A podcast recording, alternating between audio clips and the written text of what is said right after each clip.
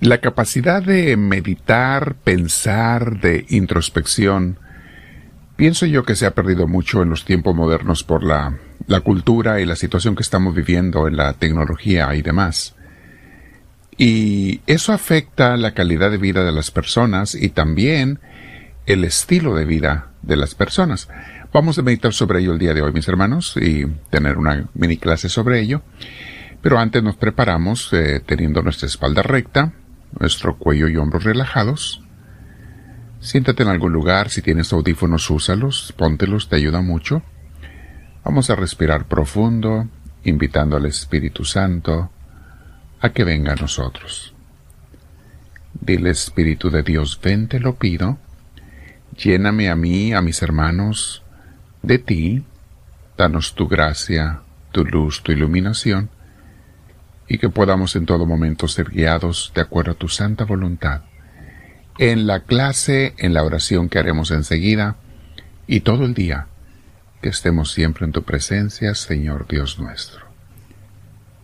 Bendito sea, Señor Santísimo, te damos honor y gloria, como tú te mereces y te decimos, gloria al Padre, gloria al Hijo, gloria al Espíritu Santo, como era en un principio, sea ahora y siempre, por los siglos de los siglos. Amén. El tema de hoy, mis hermanos, se llama la distracción contra la contemplación. Nunca antes había estado los humanos tan distraídos, pienso yo. Y tal vez porque nunca antes habíamos tenido tantas comodidades, aunque mucha gente no se dé cuenta, si lo comparamos con la historia de la humanidad, nunca habíamos tenido tanta comida en general, tanta comodidad y juguetes de todo tipo, lo cual nos deja mucho tiempo para la diversión y la distracción. Antes la gente todo el santo día, desde que salía el sol hasta que se anochecía, tenían que andar trabajando, buscando qué comer, tratando de sobrevivir. Hoy en día, mis hermanos, es muy diferente. La gente ya no se sacrifica tanto para comer. Por siglos la gente batallaba y trabajaba duro para conseguir los alimentos básicos. Y, no me refiero a los básicos que tenemos hoy en día, eran más básicos los de antes. Un pan, eh, agua, eso era todo lo que querían. Algún animalito que, que comían carne algún día y era algo más raro. Pero hoy en día, mis hermanos, la producción en la mayoría de los países se ha multiplicado, la producción de comida. Y qué bueno, gracias a Dios. Ya no se recoge el trigo a mano ni se siembra a mano como antes, sino que todo se hace con máquinas que cargan y siembran toneladas y toneladas de granos. Ya no se siembra el maíz en una pequeña parcela a mano haciendo un hoyito como hacían los mexicas, los aztecas, eh, clavando un palo en el suelo, tirando semilla por semilla, luego tapándolo, sino que ahora se siembra en terrenos grandísimos, de cientos, a veces hasta miles de hectáreas, trabajados no con la mano, sino con grandes tractores y sistemas de riego y abonos sofisticados. Ya no se producen los juguetes tallando maderas a mano uno por uno en el taller de una casa, en sino en grandes fábricas y por miles de juguetes y muy variados. Ya no tienen que esperar uno el heraldo que iba de pueblo en pueblo, dando las últimas noticias del reino en las plazas a cambio de unas cuantas monedas. La gente era la única manera de enterarse de lo que pasaba fuera de su pueblo, era porque andaban gente dando las últimas noticias que llegaban cada tantas semanas. Ahora, mis hermanos, a todas horas. Cada quien las trae en sus celulares, en su bolsa, las últimas noticias, en la televisión y demás.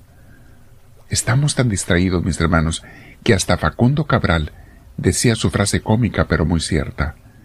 No estás deprimido, estás distraído. Hoy en día, mis hermanos, hay más distracciones que nunca. Juguetes para niños, para adolescentes, para adultos, todo tipo de juguetes desde los de plástico hasta los autos modernos, las joyas, las ropas, las modas, eh, las decoraciones, eh, regalos a todas horas. Antes los regalos únicamente se compraban en Navidad o en el cumpleaños. Hoy en cualquier rato todo el mundo está comprando regalos. Se compran cosas hasta por internet, las ordenas te llegan a la casa. Hay entretenimiento las 24 horas en donde quiera que estés.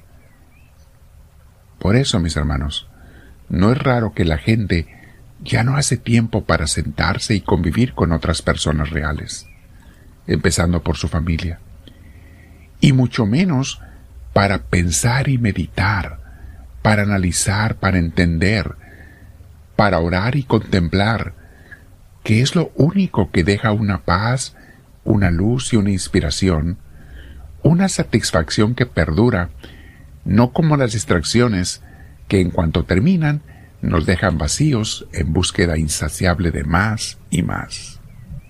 Los grandes pensadores ya son muy pocos comparado con lo que era antes. En el siglo IV y V también, cuando la Iglesia fue aceptada por el emperador Constantino en Europa, en el Imperio Romano, los creyentes dejaron de esconderse para orar y aprender, para adorar y convivir en su fe. Antes se tenían que esconder los cristianos, una vez que fueron aceptados y promovidos, ya no. Pero pasó un fenómeno similar. Tanta comodidad, tanta simplicidad, ya no tenían que esconderse para orar, ya no tenían que batallar.